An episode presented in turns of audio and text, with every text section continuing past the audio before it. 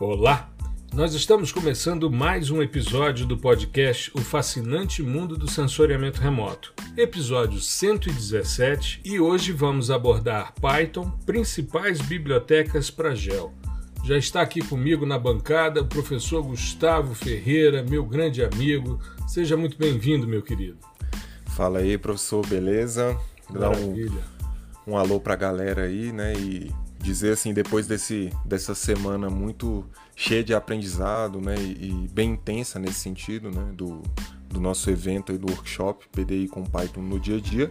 Hoje a gente vai falar um pouquinho mais de Python, né, que é essa linguagem maravilhosa, mas focada na, na, na parte de bibliotecas, né, o que você pode encontrar é, em termos de códigos já prontos, de funções já implementadas e que são bem famosas aí para a gente utilizar nos nossos scripts. Maravilha. Lembrando que estão abertas as inscrições para o curso PDI com Python, essa nova turma. A gente abriu durante o evento as inscrições e elas vão ficar abertas até sexta-feira, dia 8 de abril. A gente vai encerrar as inscrições, então Dia 8 é o prazo final para você se inscrever nessa nova turma do curso PDI com Python. Você entra em profgustavobaptista.com.br barra PDI com Python e se inscreve nessa oportunidade para você dominar uma linguagem super acessível e com isso se destacar no mercado de processamento de imagens de satélites, ou seja, ser aquele profissional desejado pelo mercado, certo? Bom, e Gustavo comentou aqui do nosso workshop. Nós fizemos essa semana que passou, na terça, quarta e quinta.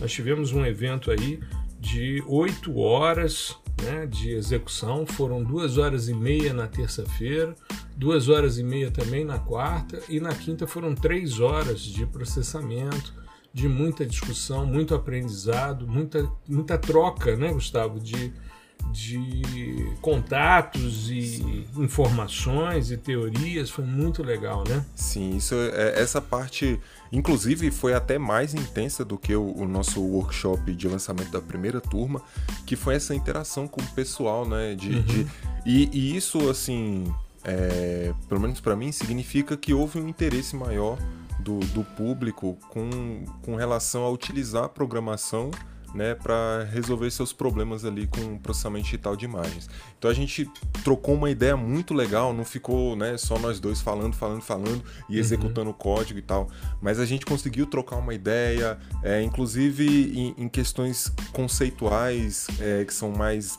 básicas, assim, né, fundamentais, o que foi muito bacana. Então a gente mostrou procedimentos que são simples uhum. né, de, de, de serem executados, mas que o, o entendimento deles é, não é tão simples assim.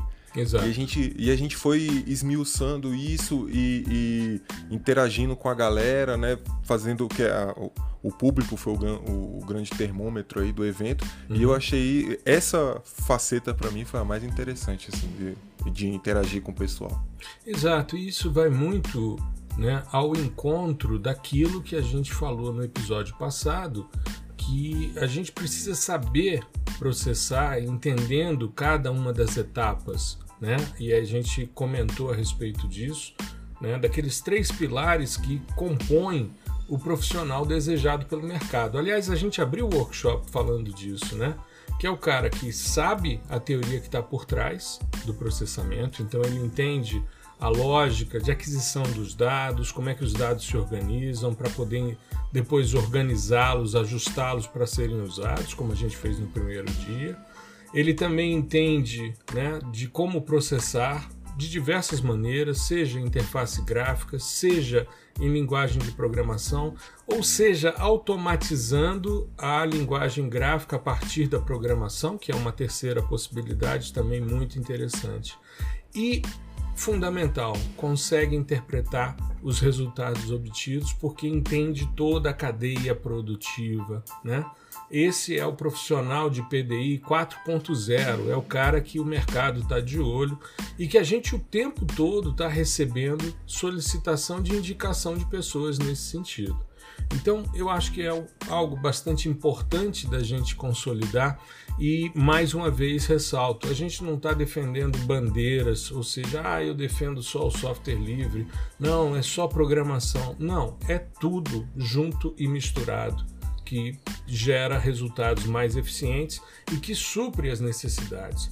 Eu acho que uma das coisas mais interessantes foi a gente poder mostrar algo que tem como demanda muito grande por parte da comunidade, que é processar radiometricamente, ou seja, corrigir os efeitos atmosféricos, por exemplo, dos dados WPM do Cibers 4A. Né? Porque tem vários programas hoje disponibilizando dados já corrigidos para os efeitos atmosféricos, como é o caso do USGS com uh, a coleção 2 no nível 2, uh, eh, os dados L2A do, do, da constelação Copérnicos. Então a coisa já facilitou para muita gente, mas com outros dados ainda não.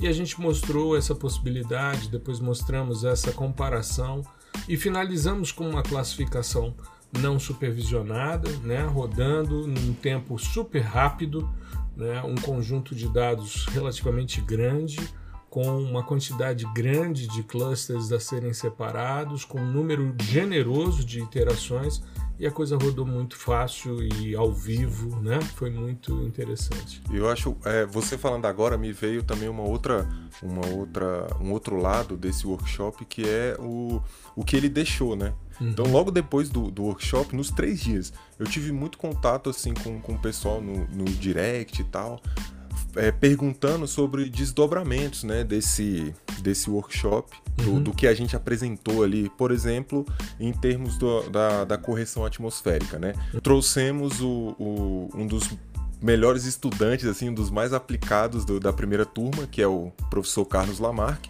onde ele utilizou o conhecimento ali que ele construiu ao longo do curso uhum. para é, implementar a correção do, do, com o modelo empírico, né, o DOS, do zero. Uhum. Então a ideia dele era implementar isso em Python, né, do zero, sem chamar nenhuma função, nenhuma biblioteca, assim como a gente fez no, no, no workshop, né, que nós chamamos a RSGSlib para fazer esse trabalho, uhum. e ele quis implementar isso do zero.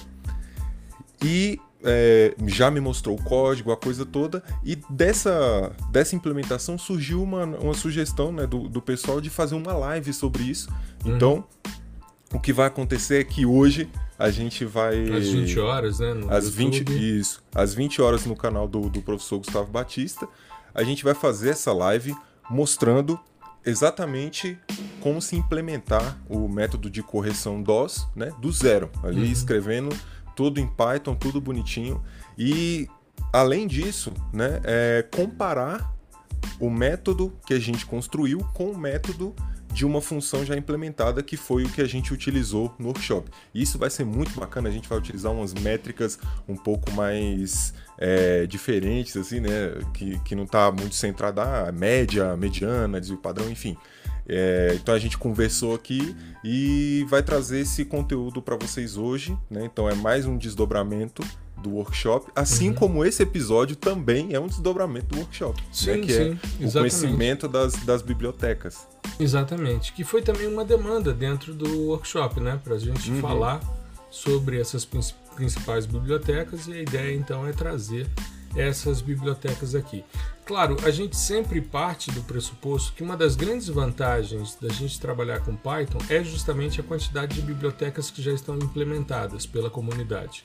Então isso facilita muito, né? Você tem muitas vezes ali já ajustadas e compiladas uma série de funções que são comuns e que você não precisa ficar quebrando sua cabeça para implementá-las. Então alguém já fez, está ali implementado.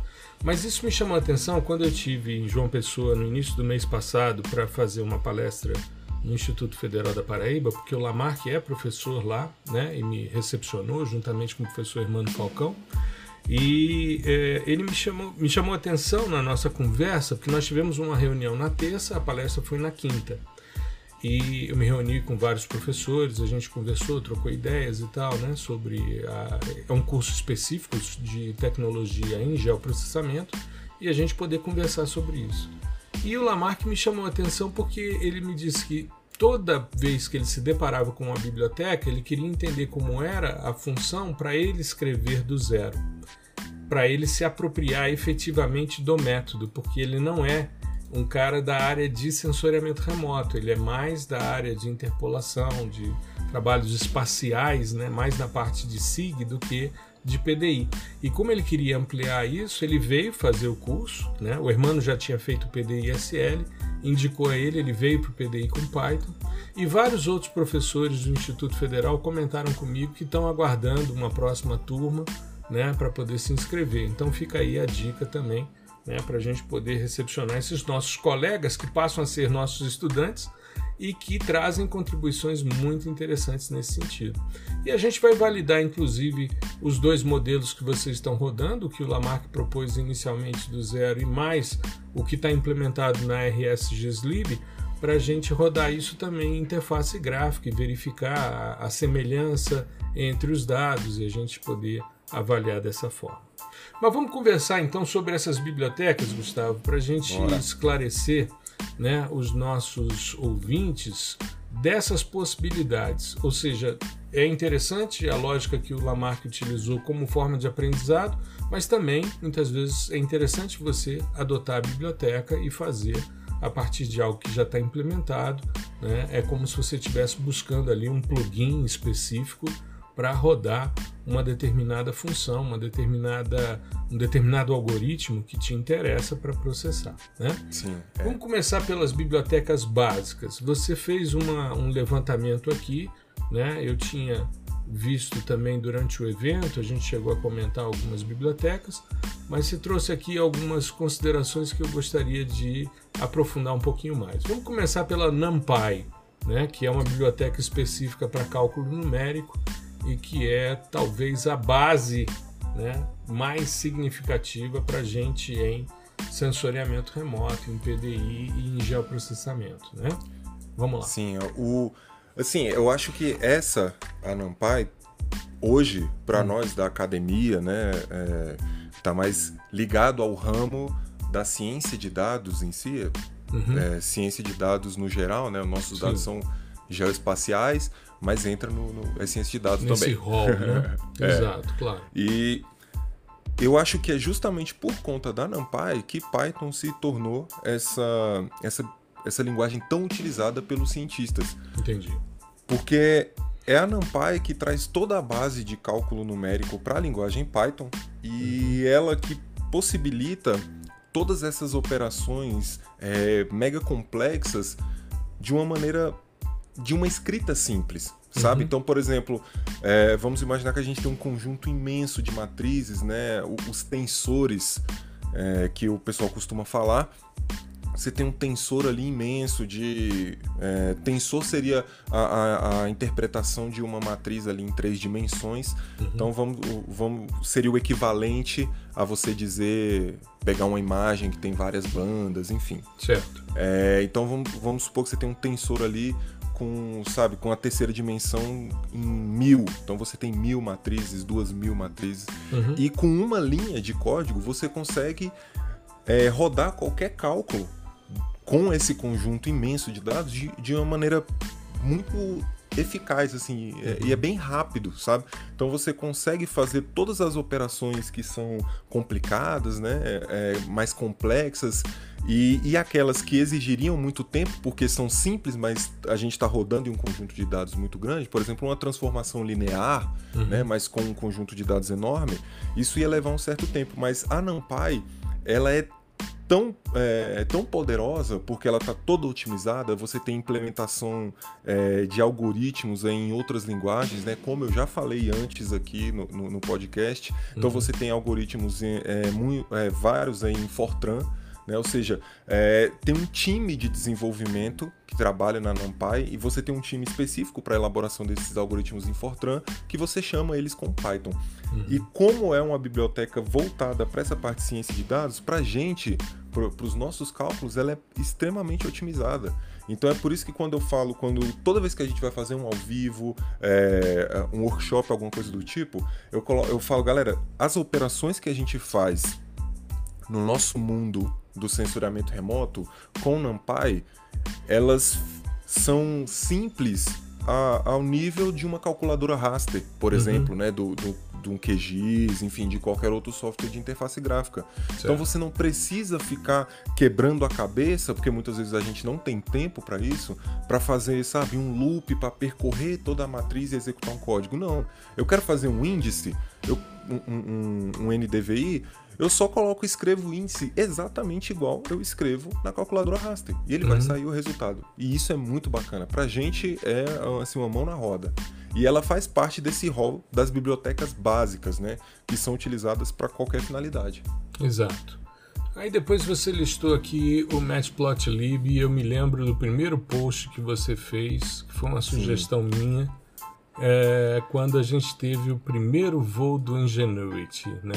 o helicóptero ou o drone que está em Marte, que já fez mais de 20 voos, né? já está aí desde. Bom, já tem praticamente um ano, né, que você está... Sim, dia, dia primeiro vai fazer aniversário aí do, do meu primeiro post nessa, nessa jornada aí. Dia primeiro, de, de maio. De maio?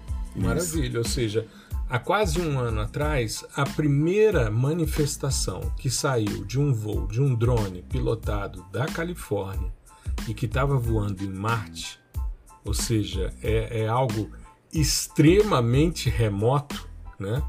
É, a primeira manifestação foi um gráfico em Matplotlib, né? expresso em Matplotlib. A gente vê porque tem aquela casinha, tem os íconezinhos né, do gráfico Sim. do Matplotlib, e era o que? Era uh, tempo por altura. E aí era uma linha mostrando que ele estava parado. Aí de repente ele sobe, se estabiliza no ar por alguns instantes, depois ele desce e aí a linha volta à normalidade. E isso foi a primeira coisa que veio. Depois veio uma imagem dele, da câmera de, de voo dele, né, de observação, e depois o Perseverance mostrando ele voando. Claro que vem um logo depois do outro, é muito rápido hoje a transmissão de dados. É diferente da uma das primeiras imagens que a gente teve, né, quando a Marina 4 é, mandou a matriz em números digitais e os caras pintaram com lápis de cor para ter uma noção do que, que seria. Fizeram um fatiamento da matriz, atribuíram cores e depois a câmera de televisão da Marina 4 manda essa imagem, chega até eles e aí eles tiveram essa compreensão. Só que nós estamos falando aí de 40 anos, né, praticamente. Então há uma diferença muito grande. Mas me chamou a atenção e o Matplotlib tem o seu lugar na nossa preferência, principalmente por causa dessas manifestações, né? É, e assim, o Matplotlib tá para visualização de dados, assim como o NumPy tá para o cálculo numérico no Python. Tá? É, o Matplotlib é base para todo mundo, uhum. inclusive para outras bibliotecas de visualização de dados, como Seaborn, Plotly. Então todo mundo utiliza ali um pouquinho de Matplotlib. Ela Entendi. é extremamente robusta também e é, e é muito legal essa questão da identidade visual, né? Você uhum. bate um olho num gráfico ali, rapaz, isso aí é Matplotlib, hein? É, os né? ícones né? são sempre os mesmos, né? Pois é, pois é. A, a, a, fonte, né? A fonte da, dos rótulos, né, dos uhum. números uhum. ali, dos eixos, você consegue identificar. E isso não só dentro do Python. Às vezes você pega um plugin ali no QGIS. É o Nmap, ele... por exemplo. Pois é, ele te dá um... aqueles de plot, né, de, de, de fazer os, Perfil, os né? perfis. Né? É sempre o Matplotlib, né? Pois é, você clica ali você vê. Ele está presente em, em, em em vários cantos aí, vários softwares e, e, linguagens né, que a gente utiliza. E é muito bacana é, e é simples né, de, de utilizar. Uhum. Ele não conta, ele conta também com, com coisas, módulos mais aprimorados, né? Eu acho que lá no início também do, do do, dos meus posts, eu, eu postei um sobre visualização de modelo digital em 3D com o uhum. Matplotlib. Né? Então ele, ele, ele não, não, é, não é tão estático assim, porque muitas, muitas vezes as pessoas tendem a, a utilizar mais Seaborn ou Plotly por ser um pouco mais interativo. Mas o Matplotlib também é, ele assim permite um pouco de interatividade e tem esses módulos mais específicos, por exemplo, para você visualizar 3D e tal. E é muito bacana, é muito utilizado, inclusive no nosso meio acadêmico, assim, eu já peguei vários e vários artigos com gráficos do, do, do Matplotlib no default, assim, que é aquele, aquela cor azul, né, da linha, uhum. é, se tem mais de um aí, um azul e um laranja, então é tudo muito... É difundido, né? Muito legal, né? Muito bacana. Aí vem uma biblioteca que eu, te, eu particularmente tenho um carinho enorme por ela. Primeiro porque ela tem é, praticamente todos os algoritmos de machine learning que interessam e tem uma técnica de estatística multivariada que eu acho sensacional, que é a análise discriminante linear. Né? No caso, a linear discriminant analysis de Fisher, né? Que é um sistema que eu acho fantástico para a gente poder implementar com imagens de sensoriamento remoto, que é a Scikit-Learn. Aliás, eu conheci a Scikit-Learn quando eu criei o PDI-SL e comecei a utilizar num módulo mais no final de processamento mais avançado, né, de classificação, eu comecei a usar o DZSACA, né, que é um plugin para o QGIS que faz alguns algoritmos de machine learning. Ele tem o Gaussian Mixture Model implementado por default, mas para você liberar o Random Forest, o Support Vector Machines e o KNN, você precisa instalar o Scikit-learn na sua máquina para você poder rodar. E aí tinha toda uma discussão em função da, do, da, da versão né, do QGIS, como é que você fazia e tal. Então eu criei um pequeno tutorialzinho ali para os alunos, para eles poderem utilizar. E outras bibliotecas né, que também são implementadas em Python que a gente precisa para vários plugins. A gente teve agora na sexta-feira, por exemplo, o lançamento do Nmap, né, do hiperespectral da Agência Espacial Alemã, juntamente com um CubeSat da UNB, eu não sei se você chegou a ver isso, mas é, o Alpha Crux, né? Uhum. Ele foi colocado em órbita na mesma missão do Nmap, né? Da, da, da SpaceX. E eu, muito... vi, eu, eu, já vi depois que já estava lá em cima. é, eu, eu assisti, aí depois é, salvei alguns trechinhos e tal, né? Eu, eu cheguei a preparar um post sobre isso, mas aí eu resolvi fazer um story comentando porque a UNB não tinha divulgado no seu Sim. site. Aí eu marquei o UNB oficial, eles compartilharam os stories para a gente divulgar.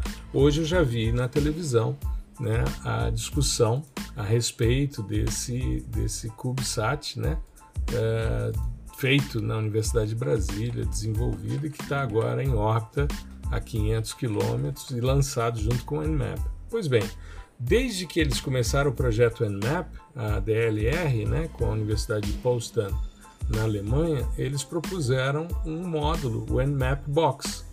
E quando você vai instalá-lo, ele exige uma série de bibliotecas como NumPy, Matplotlib, Scikit-learn, o que é a base né, do que você vai precisar ali. Né? Exatamente. Acho que assim, essa aqui, você falou que era queridinha, né? Acho que não é só sua, não, viu? Porque Eu, assim, pra galera de ciência de dados, é, é requisito. É Exato. É obrigatório você conhecer Scikit-Learn. Sabe? É, é uma das e é tão, é tão bacana que é uma das maiores, né, na, uhum. em termos de algoritmos para tudo, não só classificação. Cara, você tem classificação, regressão, é, é, redução de dimensionalidade, tem algoritmos de pré-processamento, de seleção, né, de, de conjunto de treino, validação e teste. Cara, tem muita coisa. E ela é a documentação dessa biblioteca. Isso, eu ia falar mim, sobre isso, porque cara, ela é, é muito, das... muito bem feita aquela documentação, isso. né? Muito bem ilustrada. Exatamente. Ou seja, o indivíduo sabe o que está rodando. Me lembro quando você foi mostrar lá o, o, o K-Médias, né? O K-Means, quando você foi é, discutir isso lá no, na, na live, você entrou na descrição da documentação e os algoritmos, né, as diferenças entre os diversos algoritmos de classificação não supervisionados, os algoritmos de clusterização e a, a, a visualização né, de um gráfico do que, que gera de resultado em termos Exatamente. de agrupamento. Putz, isso, isso, é sensacional, cara. E assim é pra, e, e, e esse, essa abordagem de, de mostrar os modelos, né, mostrar a parte gráfica, como funciona, a visualização, tem para todos os módulos. Uhum. E, a, e para gente que trabalha com gel, né, a, a visualização é muito importante, muito claro. importante. Né? Eu, se você mostrar só a fórmula ali e tal, eu vou ter um, um, um, uma certa dificuldade né, em abstrair aquilo tudo. Uhum. Agora, se você mostra uma imagem da coisa funcionando, é, é outro nível. Exato. E a Scikit-Learn, é, ela é toda escrita e todas as aplicações, todas as funções, todos os módulos possuem imagens, ilustrações mostrando como funciona. Facilita, Isso é né? bom. Você vê como demais. o algoritmo está procedendo, o, o, o, seu funcionamento. É, eu concordo com você. A gente abstrair a partir de uma equação é muito mais complexo do que a gente entender por uma imagem, né? Sim. Tanto que nas aulas eu normalmente utilizo a Scikit-Learn para pegar a figura para explicar o que, que o algoritmo está fazendo. Sim, é Fica é muito, muito mais fácil, muito mais é fácil muito do estudante se apropriar do que se você entrar com uma discussão mais teórica, né? Sim. Porque você começa a reduzir aquela distância que o Feynman chamou a atenção e a gente já conversou inclusive no episódio passado, né? É, da distância entre o cara entender o que está acontecendo e do cara simplesmente decorar é, a função, né? E Sim. não compreender o que, que ela está fazendo.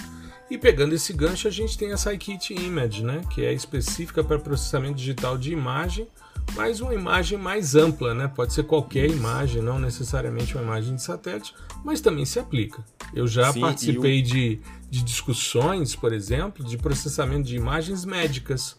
Uh, os algoritmos eram os mesmos que a gente utilizava em imagens de satélite, só que os dados eram radiografias, tomografias, é, ressonância magnética e tal. E aí você extrapola, mas a, a, linguagem IDL, por exemplo, que subsidia o trabalho do Envy, né, que gerencia toda a construção do Envy, que é um dos softwares proprietários mais importantes de processamento de imagem, ela foi pensada inicialmente para dados médicos. Depois, tanto que no IDL, se você comprar a linguagem de programação, você, né, os módulos que ela, ela é proprietária também, é, os exemplos são sempre com imagens médicas, é muito interessante.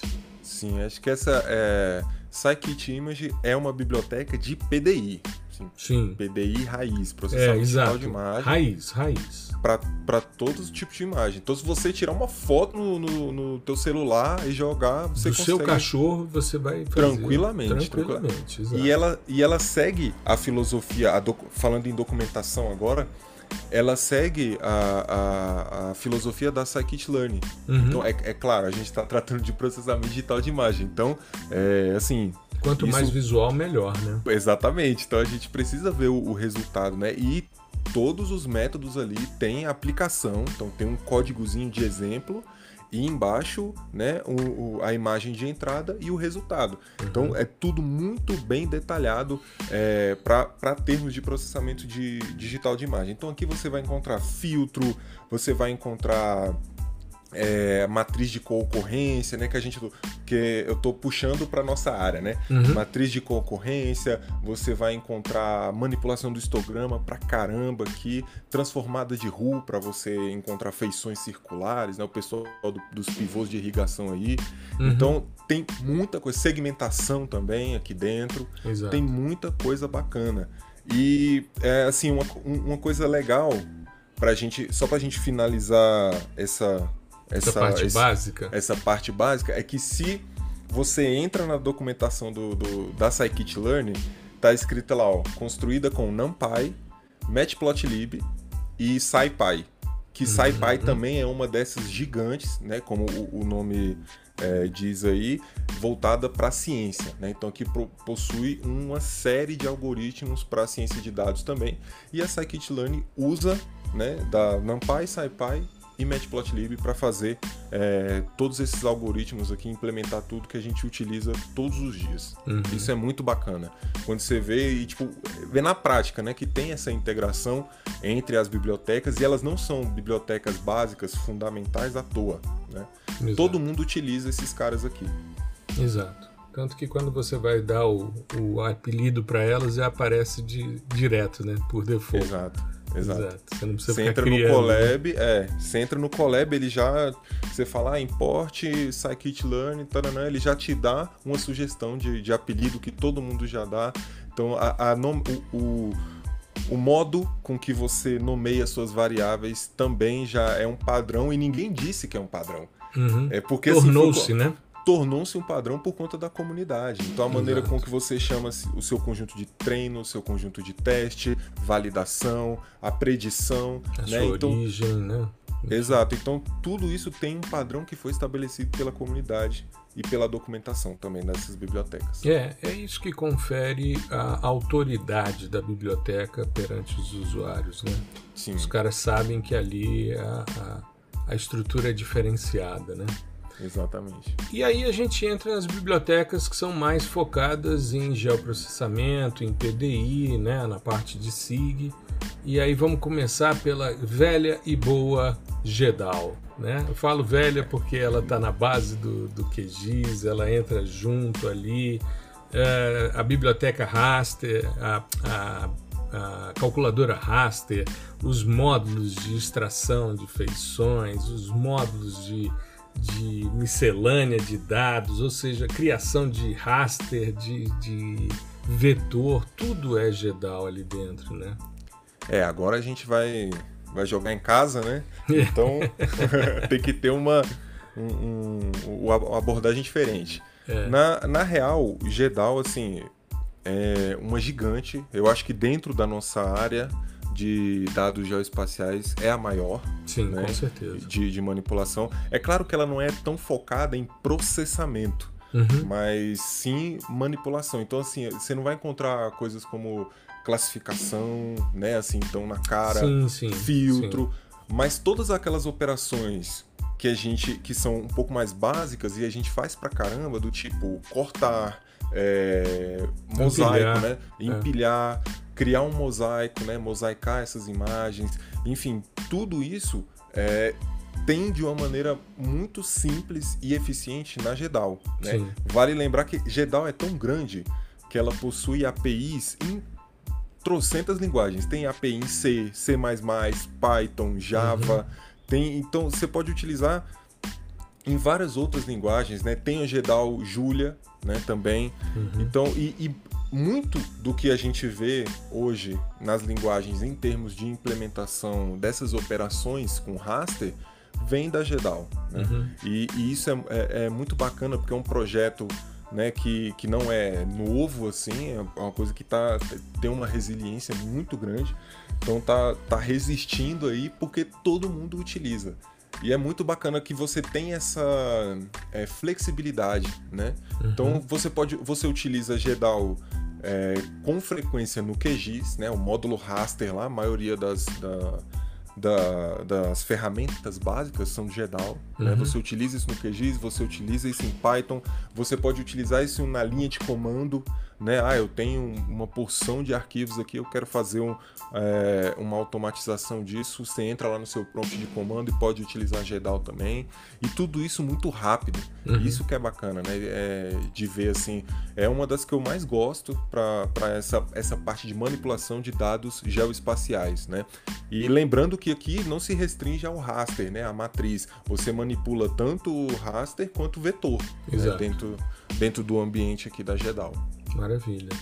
Aí vem a Rastério ou Raster IO, né? É, esse é, o debate, é o grande debate. É, não, eu acho que porque como ela é, é internacional, né? Ela é, de, ela é de origem inglesa, né? língua inglesa, né? Deve ser Raster IO, né? Porque é, é uma extensão relativamente comum de sites, né? O IO. Mas a gente chama carinhosamente de Rastério, né? É muito mais massa. Mas é, esse, esse esquema, né? O I.O. de input, output, então, que já dá uma ideia também, né? Sim, de- sim. Do, do, do que ela se propõe, né? Exato. E não é simplesmente um trabalho com dados raster, né?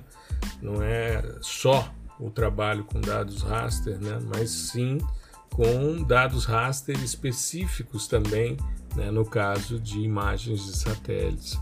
É interessante, a gente quando pega, por exemplo, o GRAS, né, você tem dados raster e você tem os dados image, né? Uhum. Então é interessante essa separação assim para a gente poder trabalhar. É, esse termo manipulação ele gera um, um, certo desconforto em alguns autores, porque manipular é mexer com as mãos. É. Então dá um quê de, de coisa incorreta sabe? De estou manipulando os dados, ou seja, estou. Né? Porque manipulação vem desde a da, da lógica né? de, de alquimistas, né? Estou manipulando Sim. os elementos para criar outros e tal. Então tem um quê meio de fake news nessa história, né? Então é, é interessante, mas a gente, por isso que a gente discute tanto a importância da ética no processamento dos dados, né? Porque hoje até fake gel existe, né? A gente tem imagens fake que são criadas e a gente já fez até um episódio de podcast a respeito disso, mas é importante a gente ter isso muito claro, né? E a Rastério, então, é uma das que a gente mais utiliza aí para o processamento das imagens satélites, né? É, a gente, assim, é, a, a gente nós, Gustavo Ferreira e Gustavo Batista, a gente utiliza muito Rastério para o I.O., né? Para ler. Isso. É, para entrada e saída. A gente gosta de ler com Rastério e escrever também, né? Gravar o nosso resultado em disco com, com a Rastério, porque é, fica muito mais fácil. Tem como fazer com as outras, por exemplo, com Gedal? Tem mas a maneira, por exemplo, você escreve um pouco mais uhum. né, com a GEDAL para obter o mesmo resultado do que com a Rastério. Então, por exemplo, no workshop a gente fez ali todas as leituras e escritas foram com Rastério. Uhum. Né? Então a ideia é você ler a sua imagem ali no formato TIFF, armazena aqueles metadados, né, que é toda aquela parte que fala da resolução espacial, das transformações cartográficas, né, então tem é, a parte de projeção, qual é o sistema de projeção, uhum. então o número de bandas, tudo isso está nos metadados. Você armazena esses metadados, faz toda a sua operação, todo o seu processamento, né, porque é, é ideal que você converta o, o formato do formato original da Rastério, que vamos supor, estou lendo o dado com a Rastério, ele vai vir no formato uhum. da Rastério, que é o, o Rastério Dataset. Uhum. Eu tenho é, é, ideal que você converta esse, uh, desse formato para um, um, formato NumPy, né? Porque como a gente disse, NumPy está por baixo de todos os cálculos numéricos. Então a gente tem que num array, né? Isso aí a gente transforma num array NumPy para ter a possibilidade de calcular dessa maneira muito simples que a, que a NumPy proporciona. Uhum. Feito isso, né, depois que eu fiz todo o meu processamento em NumPy, eu posso salvar essa imagem novamente, salvar no disco com o rastério, porque eu gravei aqueles metadados lá em cima, né? Isso lá não no, se perde, né? Na leitura e isso não se perde. Né? Então, é claro, se você fizer algum procedimento que modifique as dimensões da, da imagem, você vai ter que modificar algum parâmetro desses metadados. Por uhum. exemplo, se eu tenho uma imagem de quatro bandas, eu classifiquei, é, a minha classificação vai ser uma banda, né? Eu vou ter uma imagem só. Então, na hora de eu, de eu salvar com as mesmo, os mesmos metadados, eu vou ter que modificar o metadadozinho que diz respeito ao número de bandas. Uhum. Ao invés de quatro, ele vai para um. Então é, você faz, só que isso é muito simples e é por isso que a gente escolhe é, a Rastério aqui para fazer esse tipo de manipulação de leitura e escrita. É, a gente utilizou todas elas no curso PDI com Python, né? Eu estou uhum. vendo aqui, por exemplo, a próxima que a gente selecionou aqui, a EarthPy, né? Também utilizada para manipulação de imagens também está dentro das imagens das bibliotecas que a gente utiliza no curso, né? Isso. É, essa EarthPy, uh, eu gosto, ela não é, assim, ela não é tão robusta, tão profunda como em termos de né? conteúdo como Rastério, como Gedal, uhum. mas ela, ela possui umas funções que são é, coringas, assim, sabe? Uhum. Por exemplo, eu quero visualizar o histograma de todas as bandas separado. Ao invés de eu ir lá no Matplotlib e escrever 5, 6 linhas, eu escrevo uma linha com EarthPy e ele já me traz. Uhum. Tudo isso bonitinho, com, com todos os rótulos, né? Então, com todos os nomes das bandas, com cores diferentes para cada, cada uma das bandas, fica muito bonito. Eu uhum. posso visualizar as próprias bandas também separado. Então, assim, a gente gosta de utilizar muito esses módulos né, de, de visualização da EarthPy. Mas ela possui módulos para você criar máscara, para você cortar uma imagem, para você mosaicar uma imagem também. Uhum. É, essas, essas bibliotecas elas acabam tendo superposições uhum. né, até significativas, mas é, você usa sempre a lógica da navalha de Ockham, né? ou seja, se você tem várias maneiras várias funções para resolver a mesma questão, a melhor é sempre a mais simples. Porque você vai ter menos esforço, vai né, gastar menos tempo, aí você vai ter menos é, espaço em disco menos questões de processamento e que vão gerar o mesmo resultado. Então é uma opção. E o grande barato é você conhecer cada uma delas e saber, bom, eu posso fazer melhor aqui ou em outro. É como, por exemplo, a suíte de softwares livres, né? Você tem sempre a, a função sendo implementada em diversos softwares.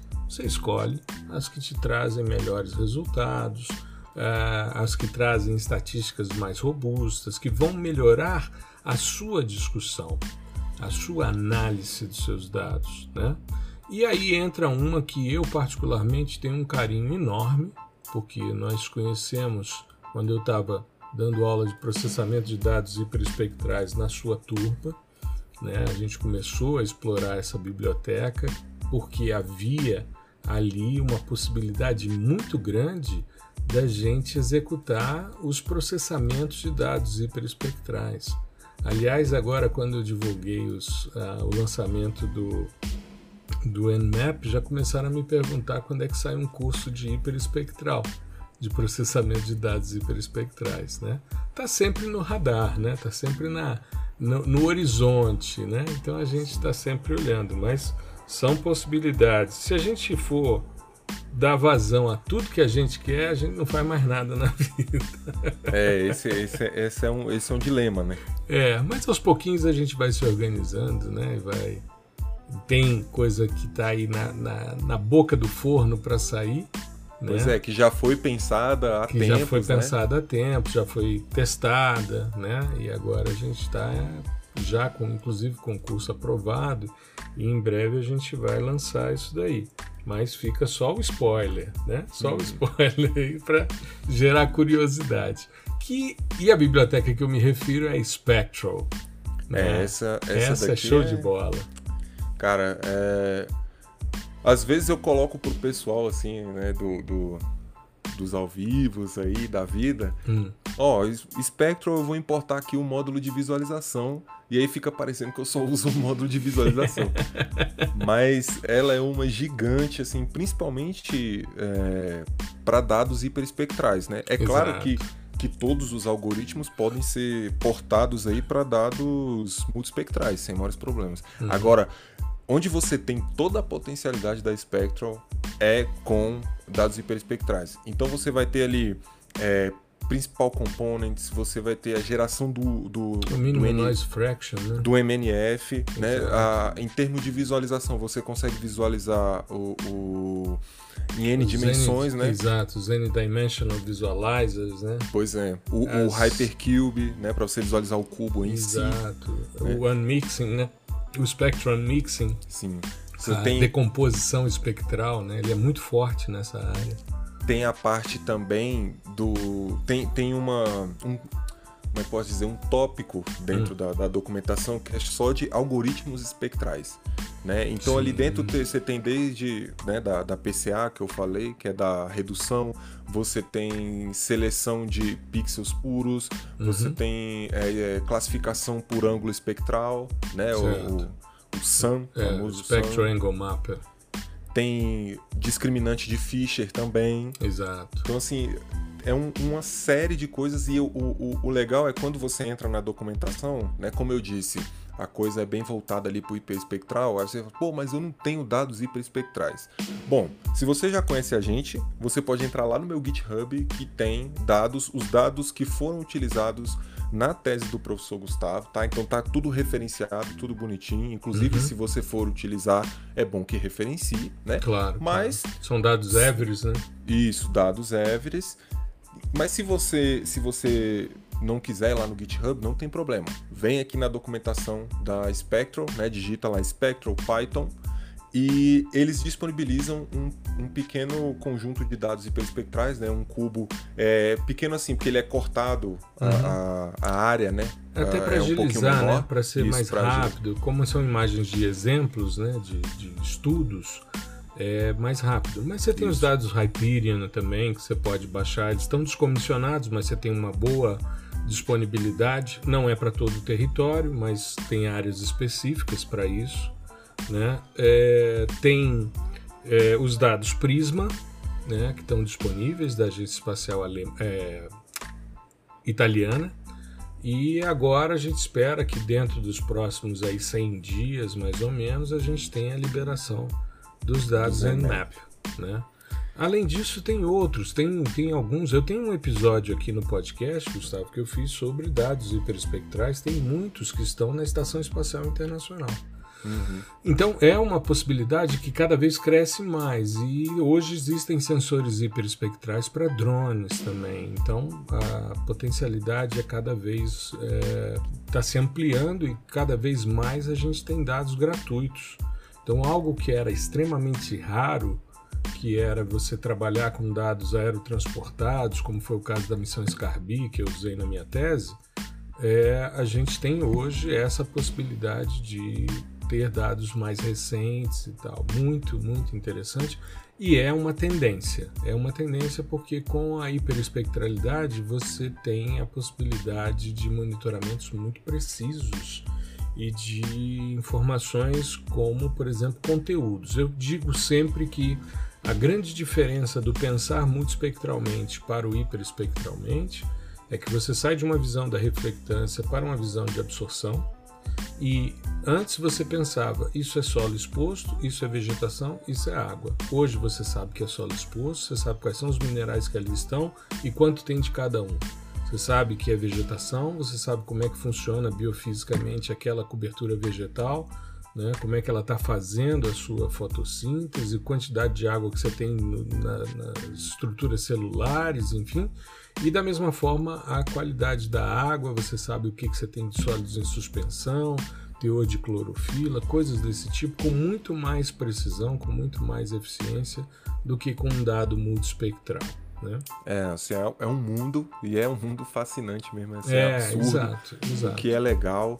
E aqui você tem, né, claro, da, dentro da Spectrum, né, se a gente está falando de bibliotecas que são voltadas para o GEL, é óbvio que é tudo muito bem exemplificado, né? Uhum. E sempre utilizando o conjunto de dados que eles fornecem, né? Uma área, uma área pequena ali, se eu não me engano, na, uma na área agrícola, Holanda, né? É uma área agrícola. Isso, tem vários, vários é, talhões ali com culturas uhum. diferentes e tal. É bem representativo, é bem, é bem interessante o, o dado que eles disponibilizam ali.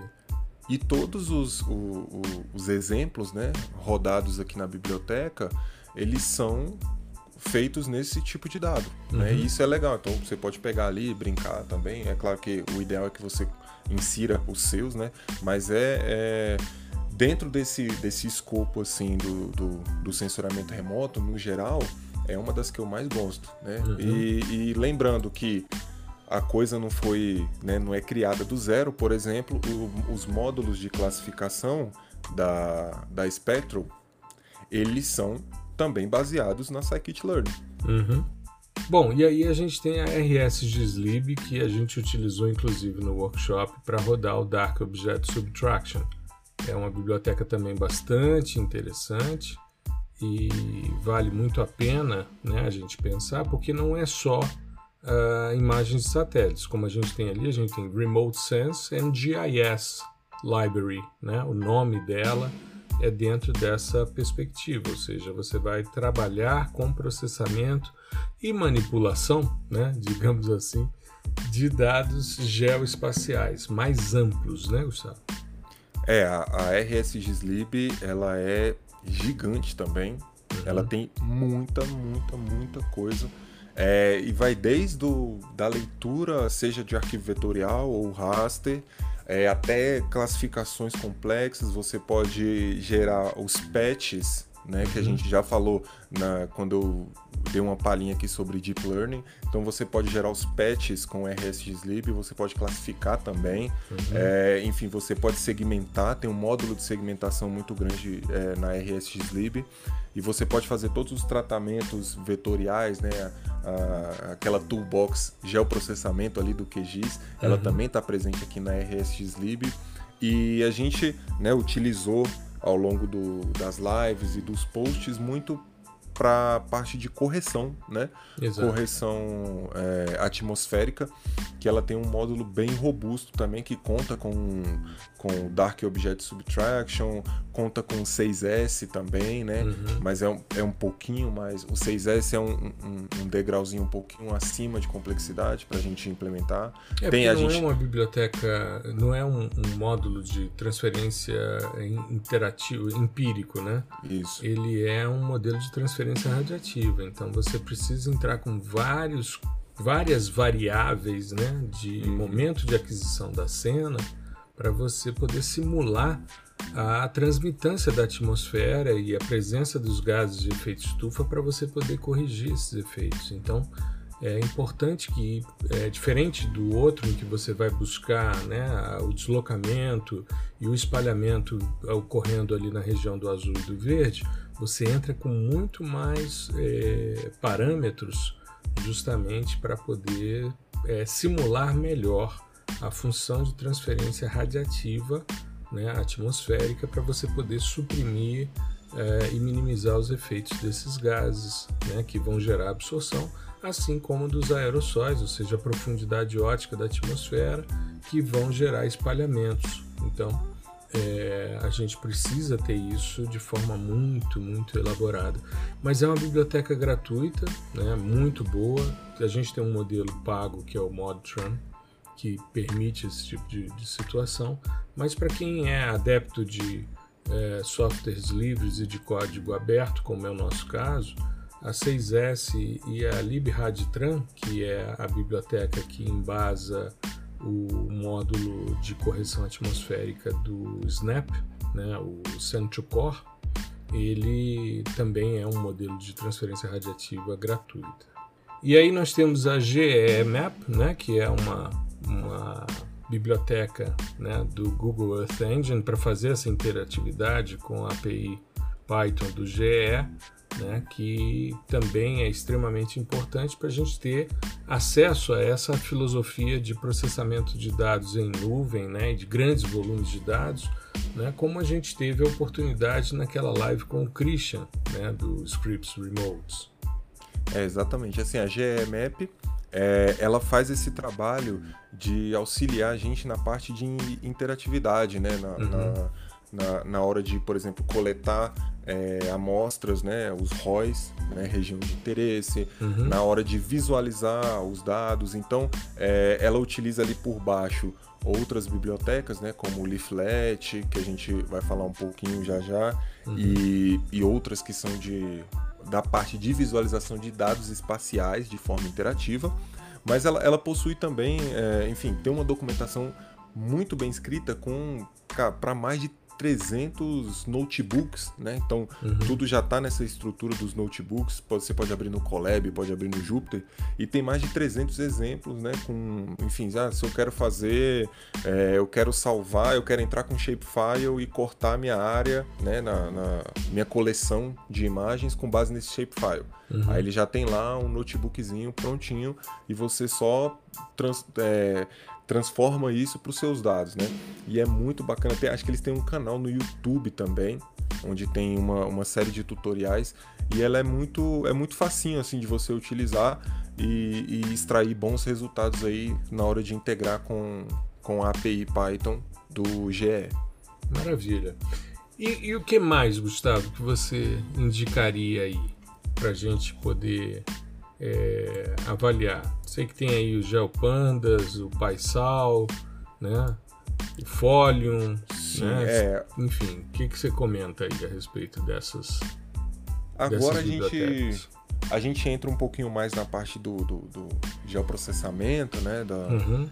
O pessoal chama também. Tem o pessoal que é de fora, por exemplo, a galera da TI chama de geolocalização também. É bem é. engraçado isso. É, eu, às vezes eu tô falando com, com alguma pessoa do, do serviço tal, que a gente tem, não, coisa lá de geolocalização. Aí eu fico, que isso, cara? Mas é. é, é Dados sempre... de GPS, né? É, é tipo, é, é, é, é uma maneira assim de você falar geoprocessamento, né? Exato. Então, bom, temos a Folium, que hum. é. Folium ela é baseada no Leaflet Leaflet é uma biblioteca em JavaScript para visualização de dados né, é, geoespaciais. Uhum. Então, toda aquela parte de interatividade e tal. Por exemplo, se você entra no painel, nos painéis ali do Ministério da Saúde, né, é, uhum. enfim, sobre a pandemia e tal, todos aqueles mapinhas ali, uhum. você olha ali embaixo, tá lá Folium ou tá Folium by Leaflet. Então, uhum. ela, a Folium é própria para visualização de dados geoespaciais é, de maneira interativa, né? Então você certo. faz essa, essa chamada é, para visualização de dados lá no Leaflet, mas você faz com um Folium né, em, em Python. E com e... enfoque web, mais voltado para a questão tem, web? Isso, isso. Tem um, tem um foco bem voltado para web, para uhum. aplicações web, né? Para o desenvolvimento aí, para você colocar seu dado e, e, disponibilizar em um mapinha interativo na internet, enfim, uhum. ela é bem uhum. focada nesse sentido.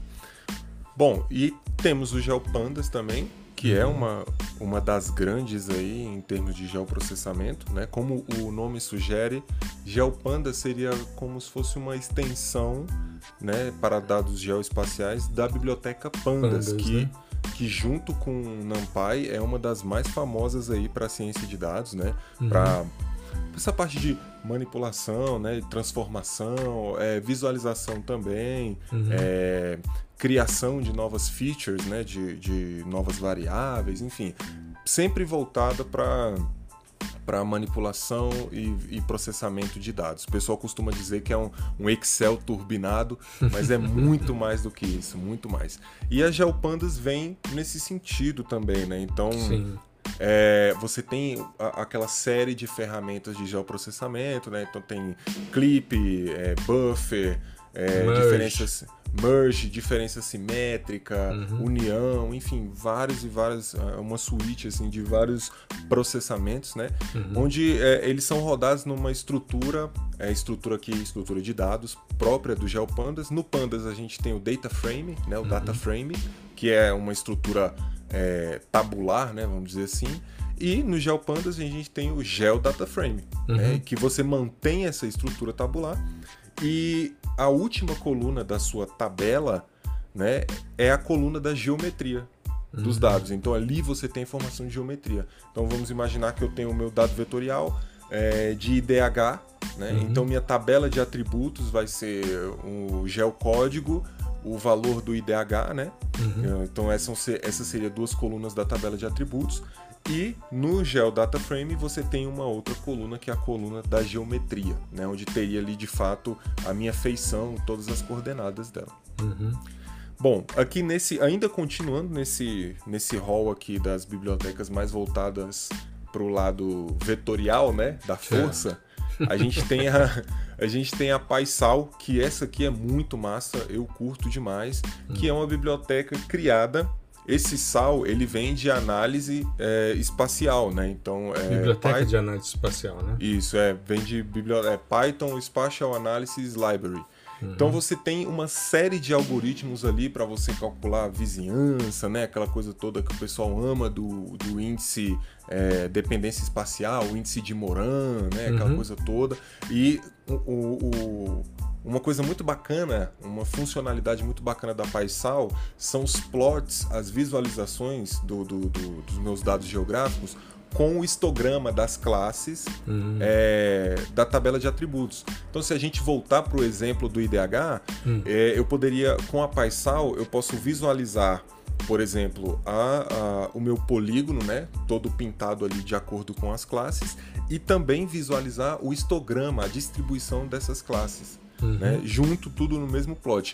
E isso, né, claro, é, tô falando aqui da parte de visualização, aí tem essa parte toda de análise de fato, onde você entra toda a, a parte de estatística espacial, que é, é, muito robusta, é muito bacana, e a documentação dela também é muito bem escrita, né? É, se eu não me engano, é uma equipe que cuida da, da Paisal e vale muito a pena é, você dar uma passeada ali. Então, eles, eles dividem, inclusive, a parte de documentação em quatro eixos, né? Então, você tem o eixo ali core da, da biblioteca em si, onde mostra todas as funcionalidades. Uhum. Aí tem a, a, o eixo da parte de análise exploratória, o eixo da análise é, espacial, de fato, né? Então, você cria ali o seu modelo, né, a parte de modelagem e o eixo da visualização. Então você pode navegar naquele que, que você quer utilizar ali na hora, né? A demanda que você tem, né? É, baseado na sua demanda. Tem, uhum. Então, assim, é muito, é muito bem escrita, tem a parte de visualização do, do, dos códigos, né? Do que cada função, cada método faz é muito bem feita, uhum. né? E vale muito a pena entrar nessa, nessa documentação PySal, né? S-A-L. Perfeito. E ponto .org, né? Isso, ponto .org. Como a maioria deles, né? Isso, é, deles é, é ponto Em termos de acesso, assim, é, de link, cara, se você colocar igual Matplotlib Python no Google, é o primeiro link. NumPy, Sim. primeiro link. É, então, assim, GeoPandas, a mesma coisa. Então, para todos esses, a, a, o acesso a, a, a, documentação é muito fácil, muito fácil, muito simples, muito direto e, como eu disse, são todas muito bem escritas. Né? Maravilha. Gustavo, deixa eu te perguntar um negócio. A gente tem aí, a gente falou de manipulação de dados, processamento né, de dados é, vetoriais, de dados matriciais, aí falamos de dados multispectrais, hiperespectrais tem uma específica de, de LiDAR, né, para trabalhar essa nuvem de, de pontos, enfim. E, e para dados SAR, o que, que a gente é, né? tem? Essa, essa, essa aí é a pergunta espinhosa, né? e o SAR, como é que fica? Isso. Porque você, inclusive, é, o, o, pessoal sempre me vê trabalhando um pouquinho mais com, com ótico, né? E dados vetoriais. Beleza, e o SAR, hein? Você não tá. Seu doutorado não é em SAR, cara. Pois Mas é. é...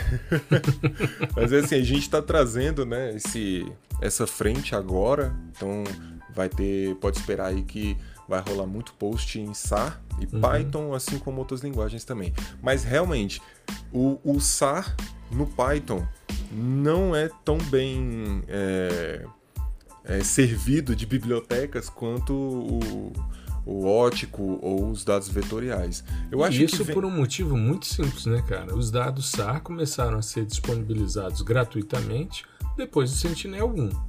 Exatamente. Então até o Sentinel-1 era algo proibitivo. Você tinha acesso porque você testava, ou estava num projeto, ou tinha comprado uma imagem caríssima para rodar esses dados. A constelação Copérnicos, e eu já vi a, o pessoal da ESA comentar que estão programando aí um outro SAR na banda L para monitoramento de florestas e tal. Então, é claro que a gente tem dados antigos aí do Alus Pulsar, né? tem dados do XA, enfim, tem um monte de, de, dados que estão sendo disponibilizados, mas não são dados atuais como os dados Sentinel 1. Então a gente começa a ver. Primeiro, o Snap é hoje o software mais poderoso para se processar dados SAR. Ele foi pensado justamente para suprir essa demanda. Então, em termos de pré-processamento, você faz tudo, em termos de processamento também. Né? Você tem aquela, aquela aquela biblioteca que a gente conversou outro dia para interferometria em Python, que tem um, um, um plugin lá para o Snap. Mas a ah, gente o SNAFU, vê... né? É, o SNAFU, exato. Eu estava tentando lembrar o nome. É, phase and Wrapping. Exato, exato. E aí o, o, a gente começa a ver que é claro que você vai ter menos coisa porque você tem menos dados disponíveis. Então Sim. é uma tendência de crescimento, né? Exato, acho que é assim, a questão é ter um pouquinho de paciência. A gente vê algumas iniciativas assim, né? Tem, o, tem muita coisa em SAR implementada em MATLAB. Né? Sim. Porque uh, o pessoal, principalmente da Europa, utilizava muito o MATLAB para para tratamentos de, de, de, dados, né, de imagens, uhum. e acabou que, bom, a gente manja de MATLAB, é, vamos fazer as coisas em MATLAB. Só que com a chegada do, do Snap, do software Snap, lembrando que ele é construído, ele é implementado em Java, uhum. né, com a chegada dele, como você mesmo disse, as coisas ficaram muito mais tranquilas de serem é, processadas, né? E aí eles também disponibilizam a API Python do Snap. Sim, então, sim. o que é o, o, Snap Py, né? É Snap mais um P e um Y. Uhum. Então, com essa API, aí o negócio duplica, sabe? Fica muito mais, muito mais fácil de você é, automatizar suas tarefas e tal. E aí meio que deixa um pouquinho de lado essa necessidade de você criar uma biblioteca do zero e implementar tudo ali, é, sabe, na unha, na mão e tal. Tanto que é, existe, é claro que existem bibliotecas é, de menor tamanho implementadas para tratamento de, de, dados de radar. Por exemplo, tem uma que chama Pyro EYRO SAR, né? Uhum. Mas aí é, você vai entrando na, na, documentação e aí você vai vendo que a maioria das funções, na verdade todas as funções que são mais complexas, elas puxam da API do Snap, de uhum. Python. Né? Então, tanto que eu, eu já li a documentação da Pyro, mas eu nunca utilizei, porque eu não via sentido para mim, já que eu tinha acesso à API Python do Snap, né? E o que eles faziam era criar uma outra camada para acessar a API da mesma forma, uhum. né?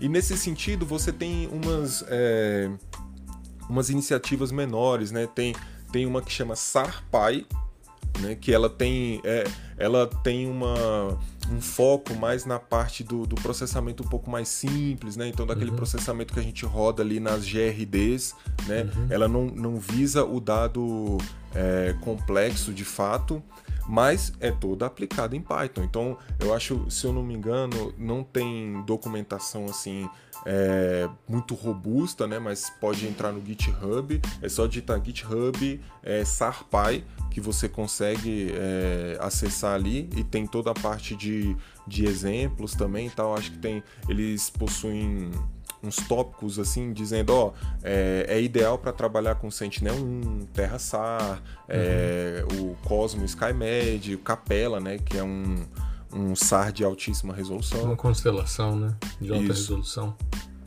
Então assim é, são pequenas iniciativas que estão começando agora. Eu acho que daqui para uns três anos a coisa vai tomar maiores proporções.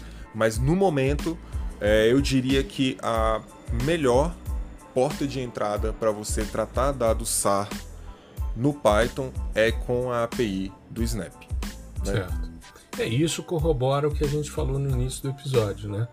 Ou seja, você não fica preso e nem defende só uma estratégia. Você tem o software livre, você tem a integração com a programação, como é esse caso né, do, da API do Snap, que é fundamental para você poder né, utilizar as estruturas, e você tem a linguagem pura e simples, que pode também fazer as questões de forma muito eficiente. O importante é você dominar as questões e optando pelo que é mais interessante. Né? E dentro dessa perspectiva, a lógica do curso PDI com Python está dentro dessa, dessa forma de pensar e de agir, ou seja, você entender toda a teoria, se apropriar, nesse caso, da programação para poder gerar os produtos e com isso você ampliar as suas possibilidades de ação. Lembrando que as inscrições estão abertas até o dia 8 de abril, né, às 23h59. Então é profgustavobaptista.com.br barra PDI com Python, tudo junto. Lá você tem o vídeo em que a gente explica todo o curso, toda a estratégia. Depois você tem o botão de inscrição, tem as principais dúvidas e questões que normalmente são trazidas pela nossa audiência. E qualquer dúvida também você pode mandar um direct ou para mim ou para o professor Gustavo Ferreira, que a gente responde o mais rápido possível. Tá legal? Isso. Eu acho que a gente com isso, meu caro, a gente fecha ah, aquela demanda que surgiu no workshop sobre principais bibliotecas para Gel em Python, né? Isso. É, e... aqui você já gasta um tempinho, viu, para se inteirar e tal. É uma, eu acho que assim, essa é a melhor porta de entrada. Uhum. É claro que, por, por exemplo, a gente é, citou né, que tem é, um pessoal que compila, tipo, pá, tem tantas bibliotecas para GEL. E aí você vai ver tem 100, tem 50, uhum. são muitas. Então, pra, eu acho que a gente conseguiu enxugar bastante e trazer aqui aquelas que são uh, o eixo principal. É, tanto em termos de dados gerais quanto é, de dados geoespaciais. Com isso daqui, com, com todas essas bibliotecas você consegue resolver 99,99999% dos seus problemas. Ou seja, é PDI com Python no dia a dia, né? Exatamente. Efetivamente. Legal. Então fica a dica aí, né, para quem quiser ampliar e atingir esse estágio aí do processador de dados, né, de imagens de satélites 4.0, esse cara tão desejado aí pelo mercado fica a dica aí do curso PDI com Python, né? É a primeira turma do ano de 2022, a segunda turma do curso, né? E com isso a gente está implementando aí mais uma estratégia para autonomia no processamento, né? Para é, eficiência nesse processo de tratamento de dados de sensoriamento remoto. Eu acho que a gente tem aí agora muita coisa para ler tem muita documentação de biblioteca aí para poder ir se apropriando e ver o que, que é possível fazer. Né? E fica também a dica para a nossa live de hoje, né? ao vivo no YouTube, às 20 horas, com o professor Carlos Lamarck. Né? É, se ele ele ficou de confirmar a presença, a gente está gravando antes dessa confirmação, mas está praticamente certo. E caso ele não possa, a gente vai fazer o episódio mostrando a estratégia que ele bolou juntamente com a solução RSGSlib que o Gustavo mostrou no workshop, né, para a gente ver diversas formas de chegar ao mesmo resultado e depois a gente vai interagir né, por meio de é, interface gráfica para a gente ver também as diferenças entre os resultados, tá certo? Isso. Eu acho que o, o, o, mais legal, é, hum. só falar nesse, nesse lance do, do Lamarck, que o mais legal é a gente entender como que ele bolou, como que ele pensou uhum. é, o passo a passo do código. Né? É Porque é assim, é assim, que a gente faz. Quando vocês verem o que, que, qual é a nossa ideia, né? É colocar o código que o Lamarck fez e depois a gente dá uma retrabalhada nele para otimizar algumas questões. Uhum. E é assim que funciona quando você quer implementar uma coisa do zero. Uhum. Primeiro você faz o basicão, né? O que o factível ali. Depois, e depois lapida, né? Você vai trabalhando, exatamente. Então, quando, quando ele faz, desmembra toda essa coisa, é, inclusive, e o que é mais legal que, que o Lamarck faz é colocar, por exemplo, ele coloca o comentário dizendo, ó, oh, essa parte aqui seria legal implementar com um loop, com um for. Entende? Essa parte aqui é legal criar uma função. E isso porque ele, ele, já, ele, ele já tá vendo que tem um padrão. Opa, tá repetindo um monte de coisa aqui. Então posso colocar isso numa estrutura de repetição uhum. para automatizar. Esse pensamento que a gente quer instigar nos estudantes do curso PDI com Python. Né? É assim que você começa a resolver um problema. Né? Você vai do básico, do bruto, e vai lapidando até você chegar na sua funçãozinha com três, quatro linhas escritas e que vai te trazer o resultado. E aí vou fazer também uma, uma provocação a você e a ele. Por que, que vocês não pensam na construção de um plugin, já que tem tanto dado que não se corrige? Né? Por que, que não é se pensa ótima, nisso é para fazer um plugin para o QGIS, por exemplo, né? que é tudo em hum. Python, e disponibilizar isso para a comunidade? É tá uma lançado, ótima. Vou... Lançado Eu acho que não só ele, acho que não só com ele. A gente pode pegar o, o quem, né? Claro, quem, quem se interessar, vamos jogar na, na, nossa comunidade e ver quem, quem tá afim de entrar nessa empreitada com a gente, a gente uhum. faz. Né? Combinado. Quanto, quanto mais pessoas ajudando, melhor. Maravilha, maravilha. Então é isso, moçada. Nós vamos encerrar então o nosso episódio 117 e aguardamos vocês tanto na live de hoje e também com as dúvidas que possam surgir a respeito do curso PDI com Python, que estão com as inscrições abertas até sexta-feira, dia 8 de abril. Tá legal? Fiquem bem, se cuidem, uma boa semana a todos. Gustavo, um grande abraço para você, tudo de bom também. E a gente se vê no ao vivo no YouTube. Um grande abraço. É isso. Um abraço, pessoal. Um abraço, professor. E até daqui a pouquinho, né? Com Às certeza. 8. Grande abraço. Tchau, tchau. Abraço.